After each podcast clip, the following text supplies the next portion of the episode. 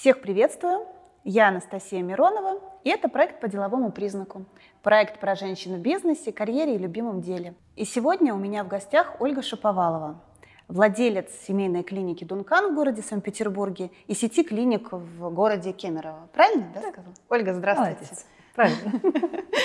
Здравствуйте. Спасибо, что согласились э, поучаствовать в проекте. Э, Очень рада. Спасибо, что пригласили. Первое, что хотела бы спросить, это как вообще вы пришли в этот бизнес? Вы врач по образованию, да, Да. насколько я знаю. Как вы решились открыть свою клинику? Ну, на самом деле это были нулевые, да, и все мы болеем периодически. И я в том числе, и врачи все болеют.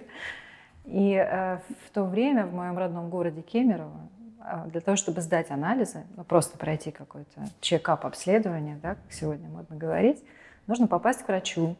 Он должен написать направление. Потом ты должен к 7 утра прибежать в какую-нибудь лабораторию, ну, либо в лабораторию при больнице, Мгм. поликлинике, которая работает только до 10 утра. А, Соответственно, очередь огромная, ты должен ее выстоять, э, сдать кровь, потом прийти обратно, найти свои анализы, дай бог, чтобы их не потеряли, вот, обратно вернуться к врачу. И это было жутко неудобно, с чем я, собственно, сама лично столкнулась. И в то время как раз вышла статья э, в одном из деловых журналов, не помню, к сожалению, название, лаборатория инвитро открыла, запустила фран- франшизу. Мгм. Вот. Ну и, собственно, я очень заинтересовалась этим, предложила мужу. И, в общем, он меня поддержал. И мы так, таким образом открыли вот первую клинику. То есть это такое двойное предназначение было, да, то есть это офис инвитро и при офисе инвитро клиника. Ну, сейчас Мгм. уже по-другому, да, потому что клиника развилась точно так же хорошо. Вот. э, Ну, мы понимали, что просто сдать анализы, это, конечно, интересно, но желательно было бы, чтобы еще был врач, какое-то дополнительное обследование, ультразвуковая диагностика, да, ну, какой-то спектр услуг дополнительный. Поэтому, собственно, и решили открыть еще и клинику. Мгм. Ну, то есть все было от э, э, осознания того, что не хватает Хочется да, удобства, сферы да. да удобной сферы Хочется удобства, хочется скорости, хочется Мгм. точности диагноза, да, и а, наш формат клиник, он создан как клиники у дома. да, Мгм. То есть мы есть в каждом районе присутствия, ну это в Кемерово, Мгм. пока не в Петербурге, но я надеюсь, это Ну, да, пока. дело, дело времени, а вот, потому что ну, сегодня такой ритм жизни у людей, для того, чтобы доехать специально куда-то, да, сдать анализы даже банальные, или по- попасть к врачу, очень здорово, когда это есть рядом с твоим домом, ты можешь по пути с работы или по пути на работу Мгм. забежать и получить те услуги, которые тебе нужны. А был изначально какой-то бизнес-план, вот проду- продуманный? Ничего не было. Нет? Мгм. Было только желание? Было только желание. Было желание, было найдено помещение. А дальше коллеги из лаборатории инвитро, конечно, они очень классно поддерживают, они подсказывают тебе те шаги, которые ты должен сделать, согласовывают, да, и ты уже, в общем, таким достаточно матером подходишь к открытию. А сейчас сеть сколько клиник? А сейчас семь в. Кемеровской области, да, четыре в Кемерово и три по области. Мгм. А вы живете в Санкт-Петербурге? Я живу в Санкт-Петербурге. А там управляет? А там управляет исполнительный директор и еще куча сотрудников, которым я доверяю. Сложно было делегировать вообще полномочия? Ну, вы знаете, я думаю, что вот в моей ситуации нет, потому что человеку, которому я оставила бизнес для, так скажем, продолжения и ведения контроля, она со мной с первого дня, мы с ней вместе переводили помещение из жилого в нежилое, А вот, и я должна была уехать в отпуск летом, а немножко затягивалось открытие. У нас еще не было мебели в кабинете. Мы сели в соседнее кафе «Шоколадница», вот так и расстелили простыни и начали рисовать. Значит, вот если да, надо согласовать там электрику, звонишь сюда. Если здесь не отвечают, звонишь сюда, говоришь, что от этого звонишь туда. И вот с этой большой простынью мы сидели, наверное, часа 24 Мгм. сутки, да, перед моим отъездом. а, И, в общем, такой маршрут писали, куда, куда зачем, кому идти и что делать. Ну, вот, Поэтому, в общем, мы до- достаточно близко друг друга знаем, при этом мы не подруги. Да? да. А вот, вот как это, да, так? Или, э, ну, вы знаете, как-то, специально, наверное... да, так, чтобы не приближаться Да, мы, мы научились с ней держать ту дистанцию, которая помогает э, именно в бизнесе, да. Угу. Ну, с друзьями сложно, наверное, ну, здесь надо, наверное, выбрать или дружить, или вести бизнес вместе. Угу. Вот. А, а она очень хороший исполнитель, при этом я ей много раз предлагала войти как соучредителю угу. в бизнес, она все время отказывается. Говорит, я очень хороший исполнитель, но я не люблю вот эту ответственность нести, которую вы несете на себе. А, вот, поэтому, да, мы достаточно близко, мы много друг о друге знаем, но мы не дружим.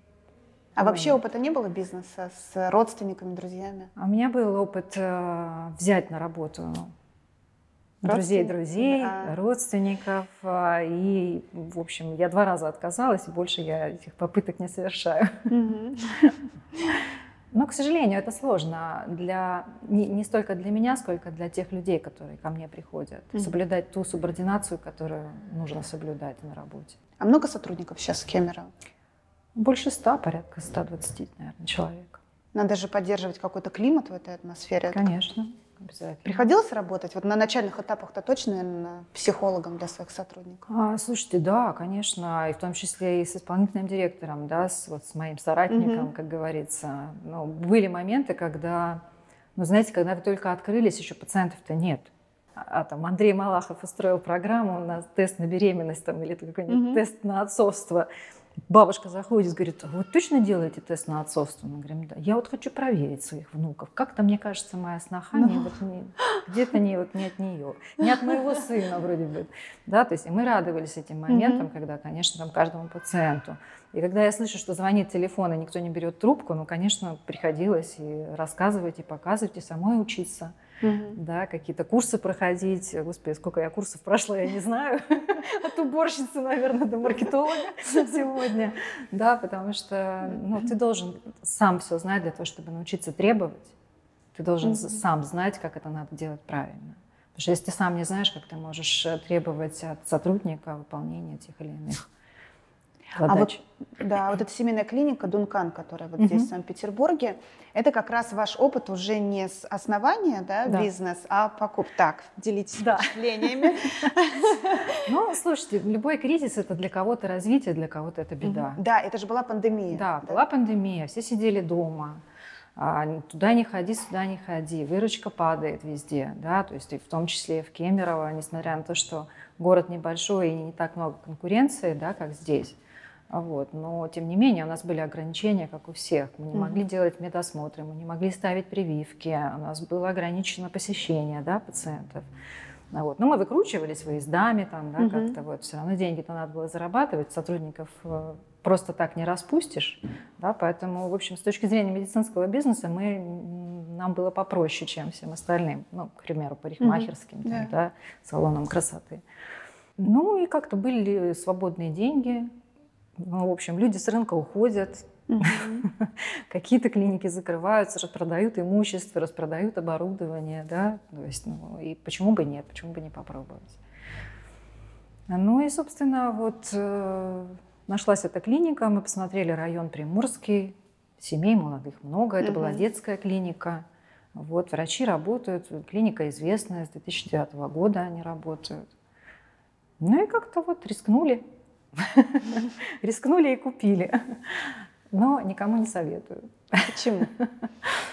Ну, вот в чем сложности готового Сложности, смотрите, в чем. Когда вам продают, а, конечно же, все рисуют очень красиво. Mm-hmm. Несмотря на то, что ты проверяешь цифры, ты проверяешь бухгалтерские там какие-то отчеты, да, ты mm-hmm. смотришь там в открытых ресурсах да, какую-то информацию, и вроде бы как все неплохо. Ну, в любом случае, это неплохо с точки зрения того, что ты можешь открыть новую клинику, заполнить ее супероборудованием, а пациентов в ней не будет. Угу. Здесь, несмотря на то, что клиника была уже достаточно в таком утопичном состоянии, я бы так сказала, да, а, но пациенты шли. Несмотря на пандемию, пациенты шли, врачи работали, никто не отказывался, никто не уходил mm с работы, никто не увольнялся. Да, единственное, что они работали, конечно, не в моем формате, они работали с 10 до 6. И... Так, с 10 до 6, а ваш формат какой? А, ну, мой формат вообще 7, 24 на 7, да. Ну, хотя бы с 7, хотя бы с 7 утра мы должны работать до 8 вечера, потому что, ну, есть все равно время у работающего человека свободное, когда он может себе позволить Это пошло, наверное, еще с инвитро, потому что они скорее же, всего, да, там да, 7, да, да, скорее всего, да. Это Нет, очень инвитро работала с когда- 7.30. Ну, Кстати, они так и работают с 7.30, а мы в Кемерово работаем с 7. Мгм. Потому что к тому времени возле, возле наших офисов открылись все конкуренты, которые могли. И гемотест, и КДЛ, и местные игроки. Как-то мы первые заходили, наше место занимали, вот, а вокруг нас уже отпочковывались э, конкуренты. Вот, поэтому э, они раньше работали с 8, мы с 7.30, они начали работать с 7.30, мы перешли на 7 утра. Мгм. для того, чтобы иметь преимущество с точки зрения временного э, резерва да, для пациента. А как команда? Обычно, когда приходит новое руководство, Мгм. все в, там, в напряжении, кто-то куда-то бежит, кто-то там подполье, подполье устраивает. Ну, подполье было, конечно. И, э, ну, конечно, когда я пришла, э, бывший собственник, к сожалению, меня даже никому не представил. Он просто сказал, ребята, это ваш новый руководитель, я пошел. Вот. А Поэтому, конечно, мы устроили собрание, я представилась, я рассказала свои принципы работы, которые мне близки, да, и по которым я хотела бы, чтобы клиника жила. Ну, мне очень хотелось ее оживить, потому что, знаете, а, хотелось туда воздуха, хотелось туда солнца, света, вот э, какой-то чистоты, потому что ремонта не было давно, М. а врачи грустные, потому что пациентов мало, вот, и вот хотелось туда немножко энергии, витамина С им добавить. Вот, поэтому, э, ну, конечно, мы изменили график работы. И, и, конечно, с этим графиком ушли старые администраторы. Вот, медсестры ушли, потому что есть требования, которые нужно соблюдать. К сожалению, они не соблюдались. Да. Ну, я уважаю наше законодательство, Ну, не, поэтому ну, по объективным мы, причинам. да, мы соблюдаем все а, правила работы, да, и правила лицензирования и все прочее. Вот, а, поэтому врачи, к счастью, все остались. Врачи у нас супер классные, и для меня было вообще настолько удивительно. В прошлом году нам позвонила фонтанка.ру Мгм. и сказала, «Ре- ребята, придите, пожалуйста, на церемонию вручения премии «Лучшая клиника года». Вот. И мы на самом деле удивились, мне все говорят, сколько ты заплатила? Я говорю, честно, клянусь, нисколько. Это реально правда. Вот. Читатели, наши пациенты проголосовали за клинику, еще как за детскую, потому что еще не знали, что у нас есть взрослое направление, мы только его открыли. Вот. И для меня было, конечно, откровением и большая благодарность этим врачам и пациентам. Ну, это очень приятно, конечно. Правда. Да. Очень-очень приятно. А есть какая-то разница, вот почувствовали, может быть, между Кемерово все-таки и Мгм. Санкт-Петербургах в людях, вот э, в сотрудниках в уровне... Честно, я думала, Да. что будет все проще. Да? Я думаю, ну слушай, у меня уже такой опыт богатый, у меня 7 клиник, ну что, берешь вот так вот, переносишь, и в общем все заработало. Мгм. Да? Ну, потому что это тот же принцип франшизы, да, когда у людей есть СОПы, да, есть стандарты, есть там, порядок операций каких-то, да. Ну, собственно, это так и работает, любая франшиза так работает. Тебе сказали, что делать, дали документы, ты изучил и работай. Вот. Здесь, к сожалению, вообще не сработало. Мы до сих пор, э, так скажем, экспериментируем, да, мы пробуем разные гипотезы, Мгм. потому что та же реклама, тот же маркетинг, который работает в Сибири, в Мгм. Санкт-Петербурге не работает. Так, а в Сибири что работало? Но вы знаете, у нас очень хорошо работают ам, такое, ну, сарафанное радио, конечно. Но мы очень много принимаем участие в разных а, бизнес-завтраках, бизнес-обедах, да, Мгм. вот в таких сообществах. Да, мы сотрудничаем с, допустим, а, с нами в одной нише, да, но не наши конкуренты, там салоны красоты какие-то, клиники эстетической медицины, да. А у нас просто есть продукты, которые интересны, допустим, для женщин, которые посещают клинику эстетической медицины, но они эту услугу не предоставляют. Вот. И мы, в общем, в таком а, Коллаборация. в коллаборации, да, очень много получаем пациентов для себя. да? А, Вот. Плюс, а, конечно, 90 ну, вот в 2009 году, когда мы открылись, ну, во-первых, не было конкуренции такой. Мы зашли с федеральным брендом первые. И, Мгм. конечно, людям было интересно. Да, когда тебе все красиво, бинтики замотали. Некоторые, конечно, говорили, зачем мне столько бинта? Вот, но потом, когда мы перестали это делать, они сказали, где бинтик? Вот, поэтому, конечно, всегда хочется э, на высоком стандарте работать. Да? Хочется занимать ту нишу, где это ценят люди. Угу. Слушайте, мы здесь перепробовали все. Мы перепробовали э, все виды рекламы наружной, и метро, и у метро, и флайеры, и автобусы, и маршрутки, пока они были, mm-hmm. и э, подъезды, вот эти все доски да, объявлений, детские садики, школы частные. Ну вот с точки зрения коллаборации да. какой-то, mm-hmm. да, ну вообще не работает. Да. Вообще не работает. А, то есть у нас есть и внутренний там, да, понятно, трафик. Мы там дарим, допустим, какие-то подарки на ну, первичный прием, допустим, к взрослым специалистам, угу. да, которых мы планируем развивать. Сейчас мы стали использовать клиентские дни. Мы вернулись к этому, да, то есть тогда, когда нас ограничили в интернет-рекламе, тогда, когда заявка стоит 3,5-5 тысяч рублей, а, извините, у нас средний чек 2, угу. да, то ну, мне, конечно, мне невыгодно вкладываться в тот же там контекстную рекламу. Угу. Да? Вот. Но Яндекс карты хорошо работают. Вот последняя статистика прям порадовала. Все вот эти отзывики на поправку продукторов. Это работает, но при условии, если ваши доктора готовы потрудиться. А вот, к сожалению, к сожалению, очень сложно донести сейчас до специалиста, что он не просто врач, он еще и маркетолог, и он, у него личный бренд свой должен быть, да, и он должен заполнять все вот эти личные кабинеты, вести. А вот, очень сложно донести mm это. Поэтому, ну, конечно, мы идем на улучшение условий да, для докторов. У нас есть специально обученный человек, который этим занимается. Да? Она заводит все эти личные кабинеты, фотографии размещает э, да? и все прочее. Mm-hmm. Да? Потому что ну, врачам реально э, не хочется, наверное, этим заниматься. Mm-hmm. Вот мне кажется, что сейчас как раз-таки такая тенденция, ну мы выбираем, когда врача, мы действительно заходим в интернет, да. начинаем проверять, мы смотрим на эти отзывы. Не просто так в первую попавшуюся клинику, это такой бренд все-таки? Ну, на самом деле, мне кажется, это сильно надумано. Вот это просто такой тренд, да, который нам навязан. Отчасти. Нет, ну, например, э, того же, вот я недавно папе выбирала э, хирурга. Угу. Естественно, ты пойдешь посмотреть отзывы, информацию про него в интернете. А вы верите в отзывы? А, ну, в честность этих отзывов. Я, наверное, умею фильтровать все-таки, вот. да. А, потому что у нас, допустим, есть сотрудники, которые от нас по какой-то причине ушли, и потом mm-hmm. мы видим отзывы на нашего доктора, прекраснейшего mm-hmm. человека, от даже не скрываемой фамилии нашей медсестры бывшей, да, например. Вот, поэтому, ну, вот, к сожалению, я, я к этим отзывам отношусь mm-hmm. очень настороженно, да, потому что, ну, это не секрет, что мы просим друг друга, напиши мне mm-hmm. отзыв, ну, потому что, ну, не всегда корректно и не всегда удобно попросить пациента написать о тебе отзыв. Вот. Ну, а да. я, например, сама как пользователь, я не пишу отзывы.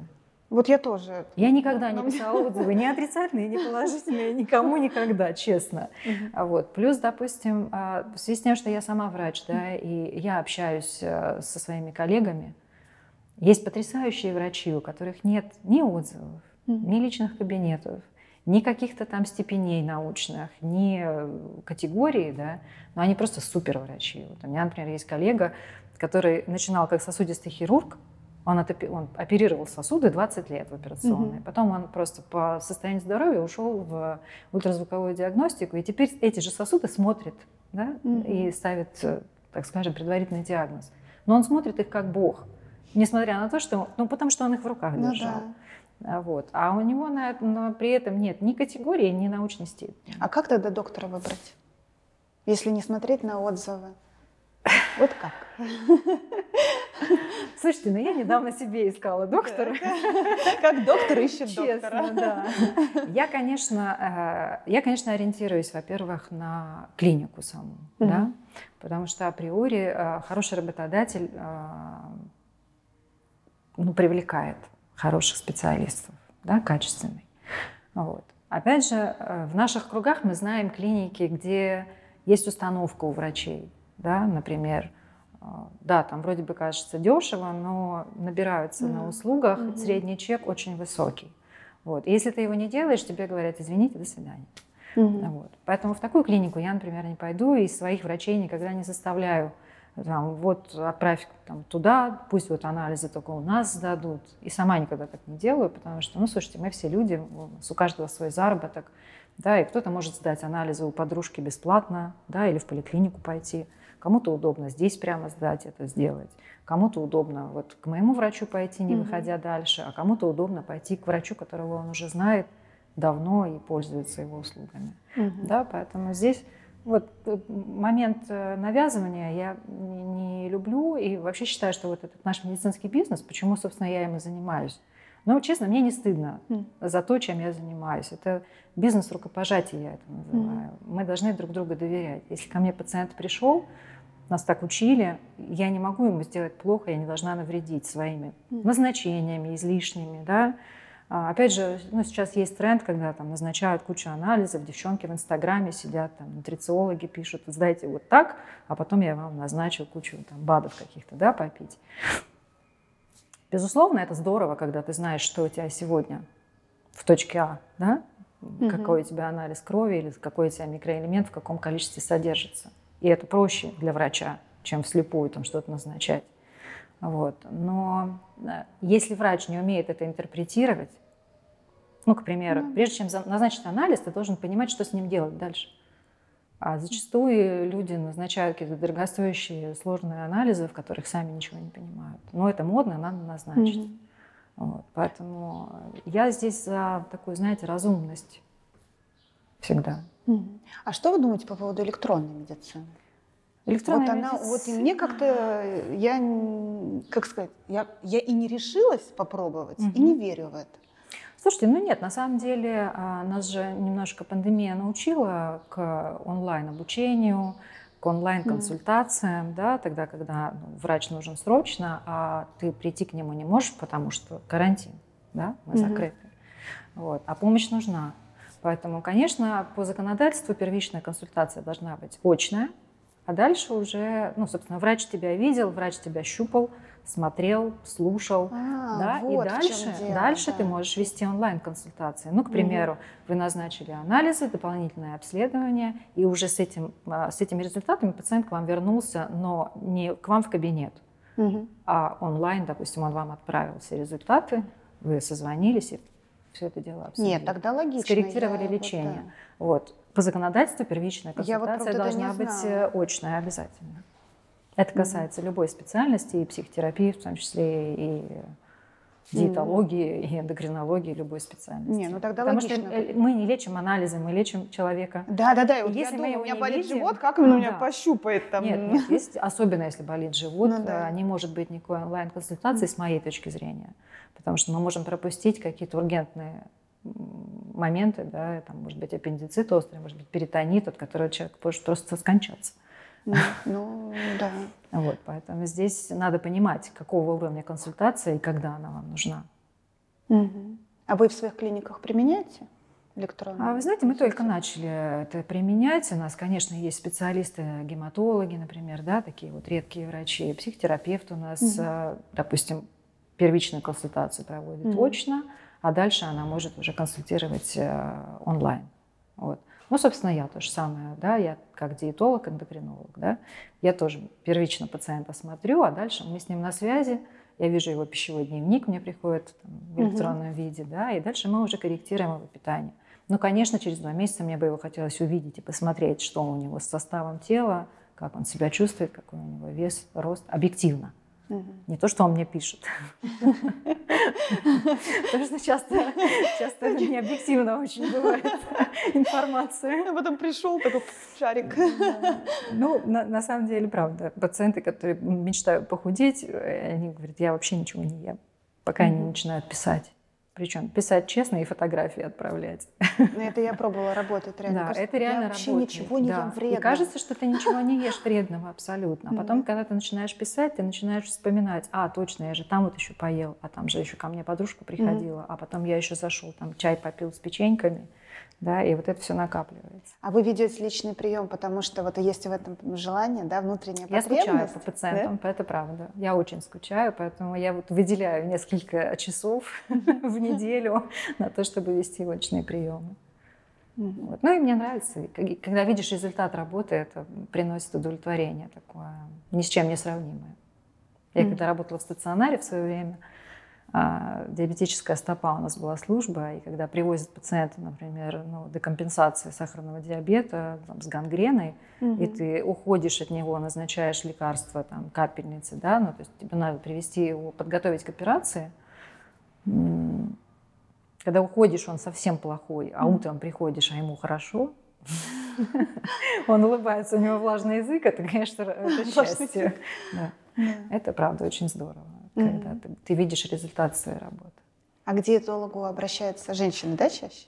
А, да нет, слушайте, и взрослые мужчины обращаются, и женщины обращаются, причем не только с целью похудеть, но и с целью набрать вес. Mm. Вот. А в связи с тем, что ожирение сейчас набирает обороты просто да? колоссальные, да, то и детей очень много. А вот с чем, интересно, это связано? Ну, вернее, как на опыт, так, на опытным путем э, получилось. Чем в итоге это из-за чего? Вредная чем еда? связано? Гиподинамия. Угу. Это первое. Угу. Я считаю, что это, это первое, когда, ну, слушайте, у нас умный дом, чайник сам включается, угу. телевизор сам включается, кровать выдвигается, извините, ну, да. свет включается, выключается, и не надо, в принципе, двигаться. Вот. Плюс, конечно, это последствия пандемии, да, когда Э, все сидели дома, боялись выходить на улицу. И, ну, в общем, за редким исключением смелые бегали по паркам, по набережным, вот, которых ловили милиционеры и штрафовали. Вот. Но тем не менее, да, дети, э, вообще есть такая тенденция я думаю, вы сами видели этих детей, которые едут еще в коляске, но у них уже есть планшет с мультиками mm-hmm. или телефон мамин или папин. Если они сидят в кафе, то это тоже телефон. Mm-hmm. И, а, и есть такой момент, когда человек не понимает, что он ест, особенно маленький ребенок. Ему дали что-то есть, он ест. То есть у него не работают ни вкусовые рецепторы. Отсутствует вот, это, вот этот социум, который должен быть во время mm-hmm. приема пищи. Да? То есть нас когда-то приучили, я, когда я ем, я глух и нем, да. Да? А сейчас нас приучили к тому, что э, мы все сидим за своими задачами, мы решаем какие-то задачи во время приема пищи, а это совершенно неправильно. Потому что мы не тренируем свою, свои рецепторы, свое пищеварение. Да? Мы не понимаем, что едим, и, мы не и понимаем, количество что мы едим. Понимаем. И количество, и качество мы не понимаем. Особенно вот это состояние тревоги, да, которое сегодня присутствует у людей – мы его заедаем хрустящими продуктами. А хрустящие продукты, ну это психологи. Это не морковка. Это психологи, да. А, значит, нейропсихологи, а, они вот так вот решили, что чаще всего заедают хрустящим. А хрустящие это в первую очередь чипсы, сухарики, да, ну в общем вся вот эта химическая еда, которая, которую наши бабушки, наверное, сказали бы, как вы это едите, это вообще есть нельзя, да. Mm. Вот. И хлеб у нас другой сейчас, и кондитерские изделия совсем другие. Так, что же тогда делать? Первое, научиться самим готовить. Ой. Это потрясающий опыт. А вот, особенно это оценят ваши дети и ваши mm-hmm. супруги, обязательно ваши друзья, потому что когда вы готовите сами, вы знаете из чего, mm-hmm сколько, из какого магазина, с какого рынка вы это взяли, какого это качества. И а, пока вы это готовите, вы готовите свое пищеварение к приему пищи. Уже выделяются пищеварительные соки, mm. а, уже у вас есть настроение да, для приема пищи. Вы однозначно съедите гораздо меньше, чем а, вы закажете где-то доставку. Вам приедут кар- картонные коробочки, за телевизором вы это сидите или за компьютером, за телефоном, да. Вот. И а, однозначно удовольствие получите меньше от этого. Вот. Ну и, и, конечно, выбирать, выбирать продукты обязательно, выбирать компанию, с которой их употребить вместе. А, все сейчас занимаются спортом, ну, очень много стали заниматься, стали заниматься своим здоровьем. Увеличилось количество пациентов, которые вот хотят за своим питанием следить? Есть пациенты, которые хотят следить которые хотят стало, поддержать да, форму, всего? да, которые хотят питаться правильно. Особенно это люди после 40 почему-то. Ну как, почему? Тут понятно. Да, ну вообще же есть исследование, что когда у человека появляется лишний вес, он готов на все. А, ну, то есть пока у него не стоит диагноз ожирения, да, когда человек просто начал понимать, что ему там тесноваты брючки, что-то там, какие-то ушки нависли, да, под маечкой, mm-hmm. где-то там еще что-то, неудобно на пляж пойти. А, человек готов э, соблюдать диету, считать калории, заниматься спортом, он покупает абонемент в спортзал, он идет там на какие-то процедуры для тела, там, не знаю, ультраформеры и все что угодно, он любые деньги готов на это потратить. Но как только проходит граница между повышенной, повышенной массой тела, да, избытком массы тела и ожирением, угу. Человеку почему-то становится все равно. Да, он начинает расслабляться и такой, слушай, я принимаю себя в этом теле. Это тоже тренд. А, да, да, да, да, да. Принимайте себя такого, какой вы есть. Я люблю себя в этом теле. Я говорю, слушай, ну прекрасно, что ты себя принимаешь в этом теле. А подумай о том, как себя чувствует твое сердце, твоя печень твои почки, да, твои ноги, твои суставы, твои вены, в конце концов, mm-hmm. да. Вот, поэтому а, вот, когда мы начинаем об этом говорить и конкретными примерами апеллировать, тогда человек начинает задумываться. А какой самый большой э, объем тела был вот так на практике у пациента? У меня была девочка, ну не девочка, ну, все мы Для меня все девочки, да. Девочка 45 лет, 46. У нее был рост 156 сантиметров и талия 150. Ого. А вот это третья степень ожирения. При этом а, ну, она мне сказала, я не готова сейчас оплачивать ваши услуги, для меня это дорого. А, я вот хотела, чтобы вы мне какую-нибудь таблетку дали волшебную. Угу. Вот. Я вот, знаете, как-то раз похудела, мне вот сережку вставили, мухины, знаете, такую. Я похудела на 25 килограмм. Ну, я говорю, ну прекрасно, что вы похудели, а что же вы не сохранили эти результаты? Ну, когда mm-hmm. вы поправились уже еще раз на 10, вот. Я занималась танцами живота. Ну, вообще, на самом деле, проблем же много у людей, и многие заедают эти проблемы. И недостаток любви, и недостаток счастья, и недостаток чего-то в детстве заедают. Они сами этого не осознают, поэтому мы всегда подключаем психотерапевта обязательно к своей терапии. Это да. Потому что голову надо ставить на место. Даже люди, которые делают бариатрические операции да, сегодня, это операция по уменьшению объема угу, желудка, да. А, и думают, о, ну все, сейчас я буду худая. А голову на место не поставили. Ну да, будут есть столько же, будут этот растягивать, есть, да? Будут также растягивать. Сначала они будут э, счастливы от того, что они едят меньше, потом они будут страдать от того, что все не переваривается, надо дополнительно какие-то добавки да, принимать, угу. там еще что-то.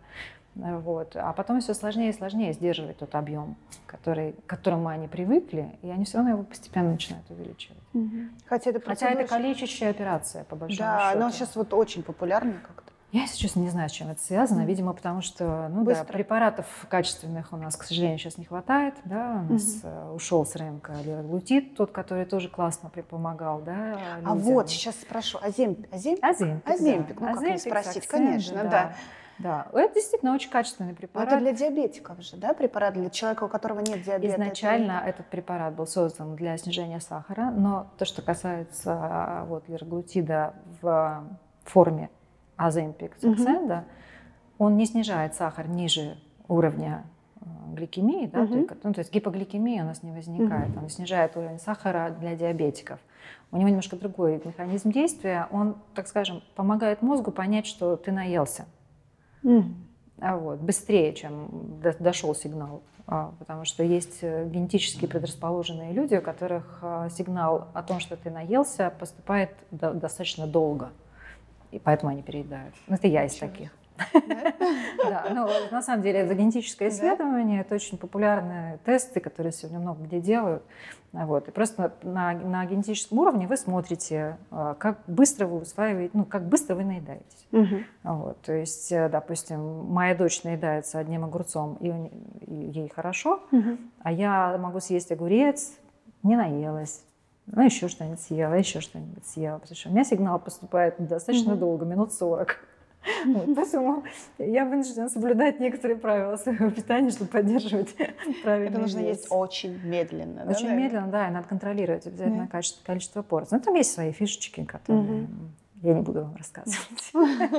Правильно. на, на консультацию, да, надо прийти. А земпик, получается, он не вреден, да, по факту? Нет, ну, конечно, это лекарственный препарат. Да. У каждого препарата есть показания и противопоказания. Поэтому направо-налево мы его, конечно, не назначаем. Вот. И у него, конечно, есть побочные эффекты. Тем более, если есть возможность нормально, да, включив но, голову, справиться с проблемой. Да, но, да? конечно, э, так скажем, запустите процесс похудения, угу. так, вот сделать такой толчок и повысить мотивацию пациента, да, когда он раз и увидел, что угу, он начал результат. худеть, и ему легче. У него одышка меньше становится сразу, угу. да, когда он двигается.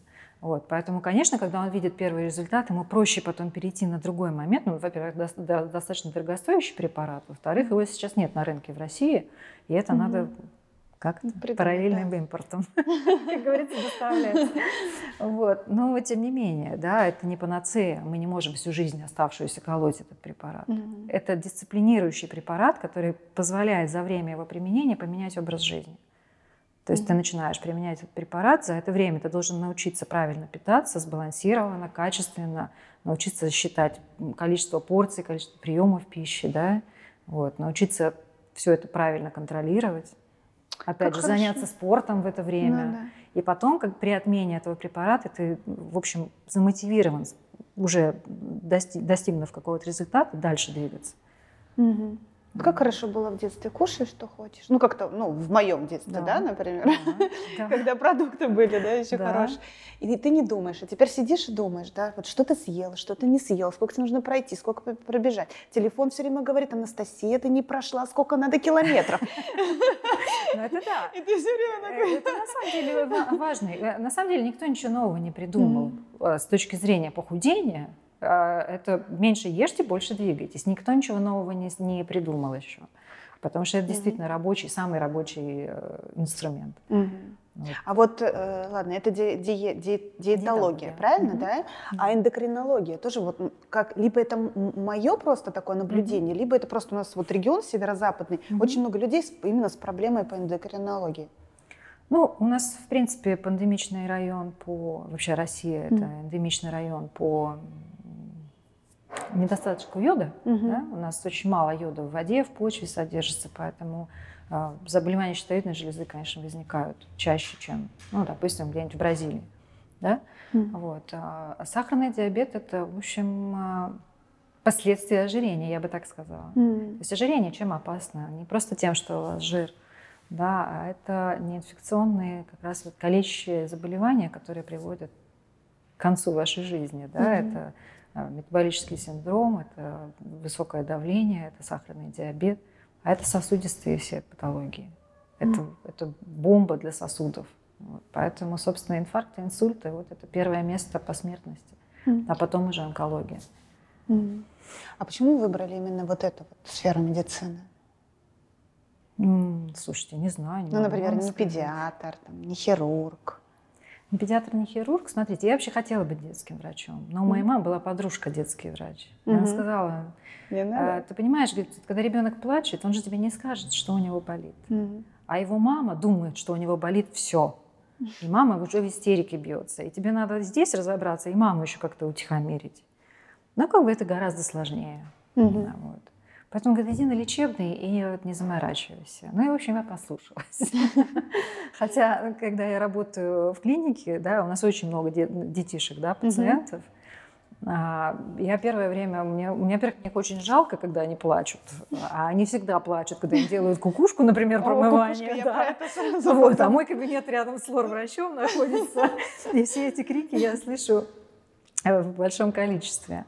Вот. Но при этом мы стараемся им создать комфортную среду, да, то есть у нас есть игровая зона, у нас есть мультики по телевизору, да, mm-hmm. у нас есть э, рисовалки всякие, раскраски, мы сделали альбомы специальные с маршрутами до нашей клиники, когда идти, например, чтобы родители тоже видели и не забывали. Вот. Ну, это то, что касается маркетинга, mm-hmm. да, то есть мы много разных, разных вещей делаем. А, вот, мы им даем грамоты там, за смелость, mm-hmm. когда они не плачут.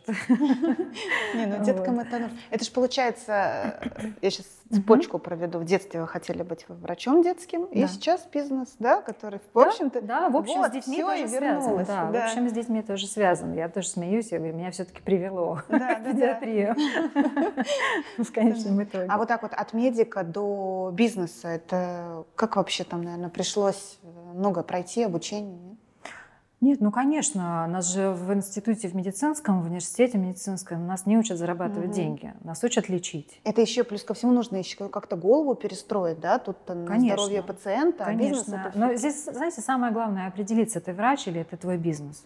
Так, определились? Потому что а, и лечить, и а, руководить невозможно одновременно. Поэтому я на время уходила из профессии. Ну, как бы я, конечно, продляла все свои сертификаты, я посещаю все обучения, которые необходимы, да.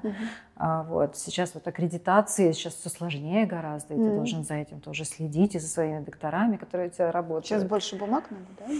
А, нет, просто раньше ты раз в пять лет прошел сертификационный цикл, угу. продлил сертификат, и рад. Ну, угу. соответственно, в течение пяти лет ты, конечно, чем-то какие-то еще там посещаешь, да, лекции, вебинары, там, семинары, какие-то обучающие мероприятия, да, циклы. Вот. Но это было проще гораздо. А сейчас ты каждое свое обучение должен фиксировать на этом портале, там какие-то баллы, тебе это должно зачислиться. Mm-hmm. Я еще этим не занималась, потому что у меня пока действуют сертификаты, но мне страшно представить на самом деле, что с этим делать. Вот. Ну и, конечно, у нас же меняются законодательства очень часто. Вот мы получали лицензию в восьмой раз, и восьмой раз от первого очень сильно отличается. Mm-hmm. Вот, поэтому добавляются какие-то сервисы, добавляются какие-то необходимые вещи, которые, в которых ты должен принимать участие как медицинское учреждение. Да? Ну, плюс, естественно, когда ты социально значимый бизнес, ты же заметный в городе. Mm-hmm. И вот, э, ну, к примеру, там какой-нибудь э, районный муниципалитет говорит, ребята, у вас много снега, надо убрать. Почему мы должны убирать с дороги? Ну мы же здесь не одни. Ну нас же вот сколько. Да, ну то есть есть какие-то моменты, которые мне логически непонятны, угу. почему это возникает. С другой стороны, я понимаю, в какой стране я живу. Так, а теперь немного о личном.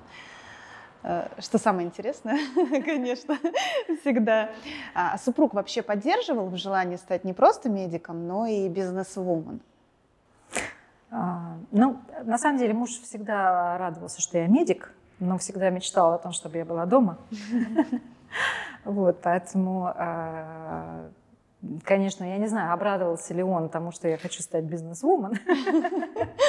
Вот. Но он меня поддержал, да, он мне дал денег на открытие клиники. А, больше того, он многому меня научил и с точки зрения тайм-менеджмента, и с точки зрения статистик, да, каких-то, mm. на, на что нужно обращать внимание, куда надо расти. Он мне всегда говорил, вырасти сначала вот здесь, а потом уже туда, или наоборот, сначала сюда, mm. а потом вширь. Да, то есть он с большим опытом бизнесмен, поэтому, в общем, я, конечно, прислушалась к его мнению вот, и к его советам. Но первые два года было очень тяжело. Отчет был ежедневный. Да? Дома за ужином. Переживал. Да. Теперь гордится. Теперь гордится, да. Да? Ну, больше того, как в любой семье, у нас и сложные времена были, у него в бизнесе были проблемы, mm. и сложные времена, и, в общем, за счет э, нашего бизнеса, которым занимаюсь только я, mm-hmm. мы, так скажем, спасли положение mm-hmm. и, знаете как, не изменили уровень жизни, к которому привыкли, дети. Mm-hmm. Вот так. То есть два бизнесмена в семье это реально? Абсолютно, только не вместе, не в одном бизнесе. Mm-hmm. А почему не в одном, кстати? Противоречий меньше. Mm-hmm. И спокойнее. Как у тебя дела? Хорошо. А у тебя? Ну, что-то не очень. Денег дать? Ну, держи, там, не дать не надо. Вот. Ну, то есть вот такие моменты, знаете, когда каждый развивается по-своему, каждый догоняет друг друга, а, это интересней. Это не конкуренция, угу. а это больше соратничество, сотрудничество, да, когда ты можешь подсказать друг другу, как поступить в какой-то ситуации. Угу. А детки, насколько я знаю, да, дочь э, медиком. Дочь будет, продолжатель, да. Дочь мой продолжатель, да, она учится на лечебном факультете. Она сама выбрала, да? Она сама выбрала, да. Я сейчас читаю книгу Мэй Маск, э, написала женщину, у которой есть план. Это мама Илона Маска. Угу. И вот у нее как раз-таки вот буквально сегодня утром э, читала, и она рассказывает, что самое главное давать детям выбор, выбор возможность выбрать самому чем заниматься в жизни. Однозначно, согласна. Вот, да, и, и вот у меня вот, потому что чем занимались мои дети в детстве, как они выбрали, так каждый mm-hmm. свой путь и выбрал.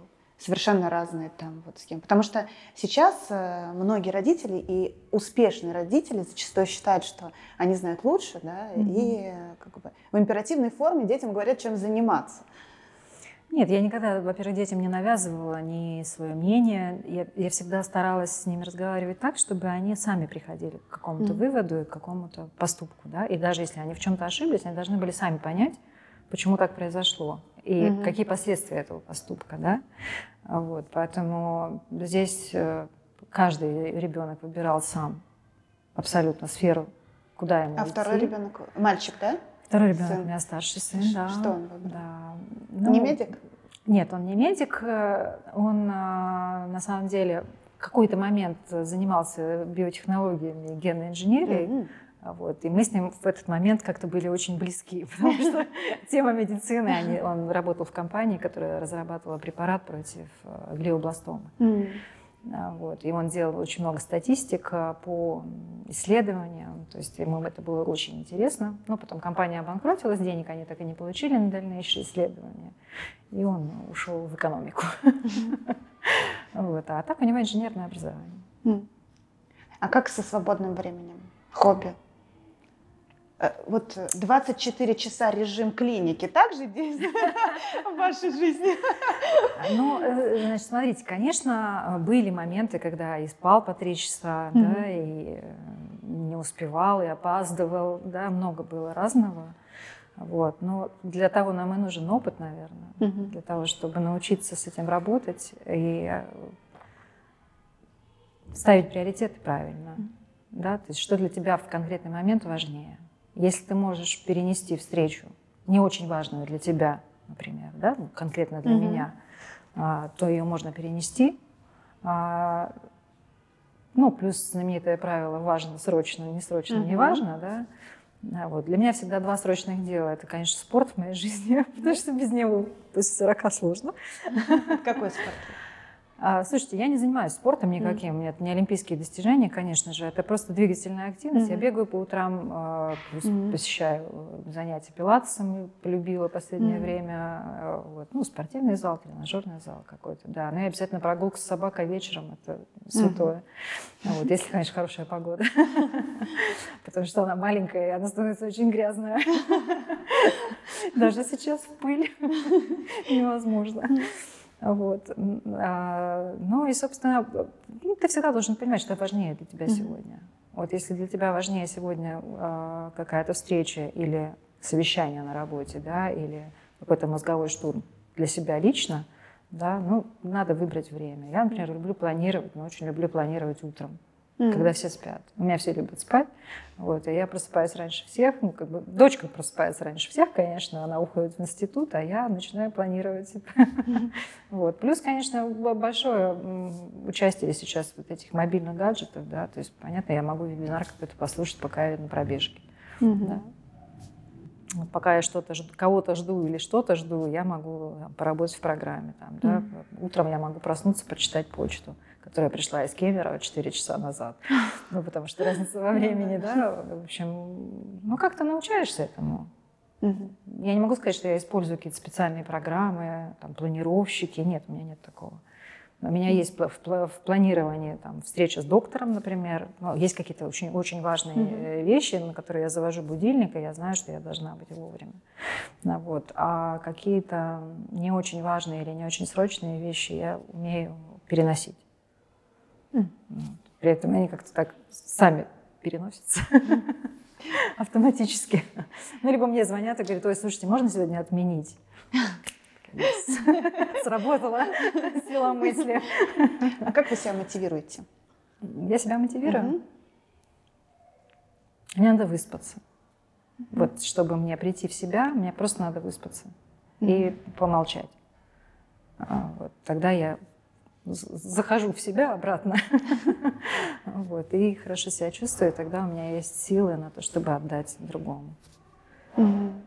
Вот вы сейчас произнесли про помолчать. Я вот все никак не могла сформулировать, что же меня восстанавливает. Реально помолчать. Да, просто помолчать. Вот, казалось бы, такая элементарная вещь. Да? При этом у меня муж никогда не понимал. Э, он всегда ходит утром и говорит, что такая надутая какая-то. Я говорю, я не надутая. Потом он понял, что я просто мне утром меня не надо трогать. Угу. Ну, потому что утром я как раз составляю план свой там, на, на весь день. Я думаю, в, в чем я пойду, куда я сначала пойду, потом что у меня. Да? Ну, то есть я выстраиваю угу. этот план, который люди обычно пишут. Мне проще, когда он у меня выстраивается вот так утром. Вот. И он говорит, я теперь знаю, что ты молчишь по утрам. И он меня не трогает уже. Он мне не задает вопрос, почему я молчу. Вот. Ну, не потому, что я обиделась на кого-то. Ольга, а сейчас задам вопрос, который задаю каждой своей гости. Кто такая современная женщина? Ну, такой непростой вопрос на самом деле. Ну, я думаю, женщина в любом случае должна оставаться женщиной в первую очередь. Независимо от того, насколько она успешна, насколько она красива, здорова, да. А, хочется, чтобы рядом с женщиной современной все равно находился сильный мужчина. Вот так. А женщина позволяла себе а, заниматься тем, чем ей нравится, что она любит, чем она занимается с удовольствием, mm-hmm. а не потому, что не на что жить. Вот так я бы сказала. Конечно, мы должны быть сильными, мы должны уметь и знать много. Чем больше, тем лучше.